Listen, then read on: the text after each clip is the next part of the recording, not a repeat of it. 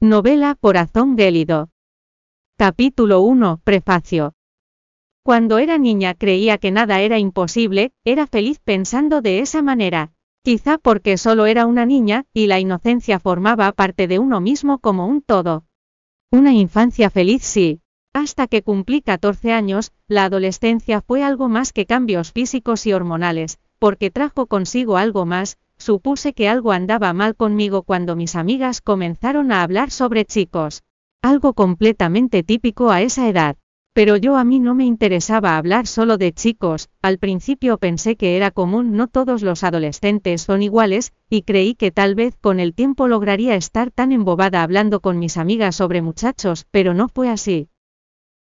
Conforme pasaba el tiempo me daba cuenta de que miraba a las chicas, y chicos por igual, qué ironía verdad la primera vez que me di cuenta de ello fue cuando, a mitad de año hubo un traslado trayendo a mi instituto a dos alumnos nuevos, una chica y un chico ellos eran hermanos mellizos. Fue sencillamente hechizante porque no pude quitar la mirada de ellos, y supe que era ese tan conocido dicho amor a primera vista. Darme cuenta de que no era normal me aterraba, sin embargo jamás hubo algo mal en mí lo terminé sabiendo muchos después. Les conté a mis amigas que quizás algo no andaba bien conmigo, les confesé con toda mi confianza, puesta en cada una de ellas que me gustaban los chicos y las chicas. Llegué a pensar que ellas me ayudarían. Me darían consejos, qué gran error, Todas ellas se alejaron de mí, tachándome de rarita lesbiana bicho raro pecadora, y un sinfín de palabras humillante hacia mi persona. Solo tenía 14 años, y no entendía nada, y con eso con mi secreto revelado todos en el instituto se burlaban, me maltrataban psicológicamente, y lo peor físicamente. Hubo días que regresaba a casa con un golpe, y las buenas hijas de sus madres me zurraban, donde no se podía ver, porque evitaban mi rostro, pero no el resto de mi cuerpo. Mi mundo mutó completamente, y para ellas fui un saco de boxeo. Dos años de maltratos, dos años de humillaciones, dos años en constante agonía, no comía bien, mucho menos dormía, mi aspecto físico sufrió las consecuencias porque perdí mucho peso y era lamentable, mis padres bueno ellos nunca se enteraron del porqué de mi semblante serio, del por qué no dialogaba mucho o del porqué de mi encierro. Temía porque ellos también me hiciesen algo similar a lo que me hacían mis amigas. El miedo se convirtió en mi pan de cada día, porque mi padre proyectaba mi futuro alegando que cuando llegase a la mayoría de edad conocería a un chico, me enamoraría, me casaría, y le daría muchos nietos. Sí, el hombre que veía y admiraba como si fuese mi superhéroe. Jamás me aceptaría si descubriese que su única hija era bisexual. Cuando cumplí 16 años mis padres, decidieron buscar nuevas oportunidades, un nuevo estilo de vida, un cambio, una mudanza, una nueva ciudad, un nuevo barrio, un nuevo instituto. Una nueva vida me había propuesto ocultar todo sobre mi orientación sexual, constantemente me repetía que todo estaba bien, que no había nada de malo conmigo. El hecho de que me sintiese atraída por los chicos y chicas no tenía absolutamente nada fuera de lo normal. Sin embargo, no todos pensaban ni piensan de la misma manera, porque la misma sociedad se encarga de etiquetar a las personas por cualquier diferencia. Mis padres estaban felices, y yo demostraba estarlo por lo menos delante de ellos, pero cuando me encontraba en la soledad de mi habitación todo cambiaba, todo, se volvía denso, pesado, desgarrador. Muy en el fondo de mi ser sabía que era una decepción para ellos, pero yo qué culpa tenía de haber nacido así, un año después mi vida volvió a cambiar porque conocía a alguien. Gina Melit, era mi compañera de curso.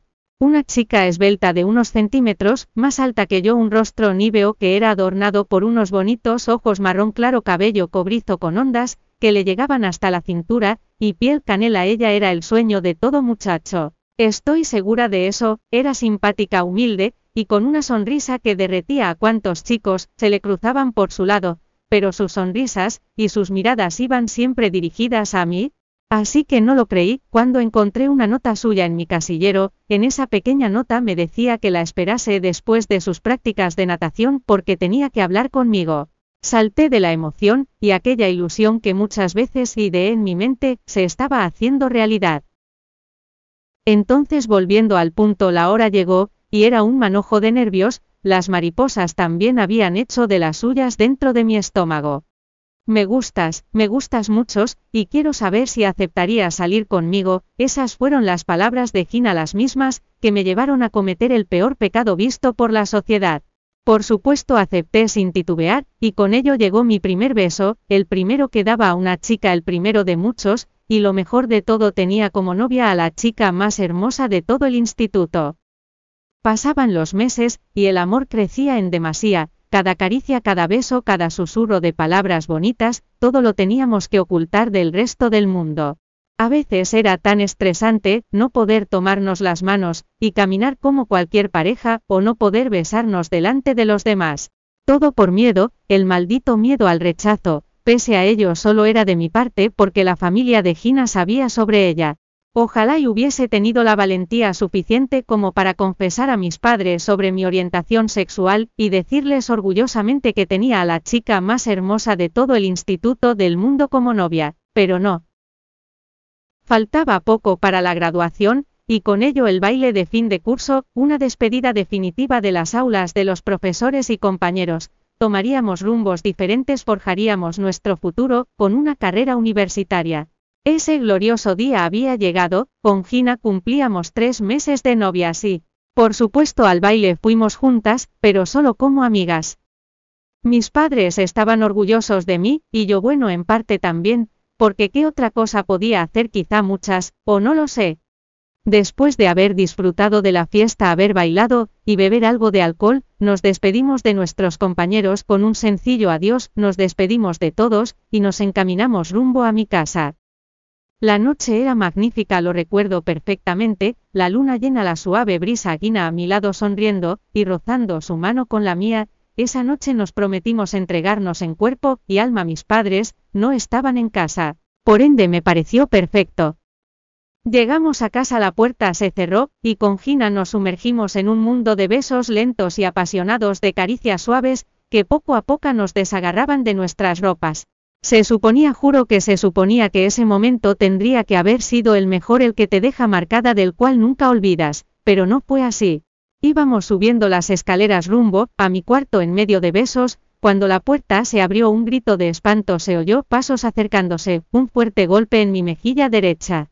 Y lo último que vi fue como la persona que creí era mi superhéroe sacaba de un empujón a la que hasta ese instante era mi novia. Todo fue en cámara lenta. Quise gritar y orar pedir a mi padre que por favor la dejase tranquila, pero mi cuerpo no reaccionaba, había caído en un profundo trance, mi mayor pesadilla se había hecho realidad.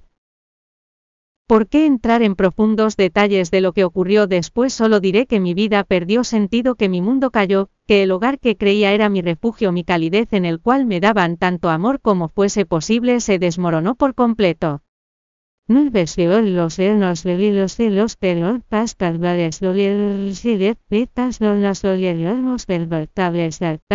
Esas palabras dichas por la persona que creí era el mejor hombre del mundo, han quedado grabadas en mi memoria como también el llanto de la que era hasta ese entonces mi heroína.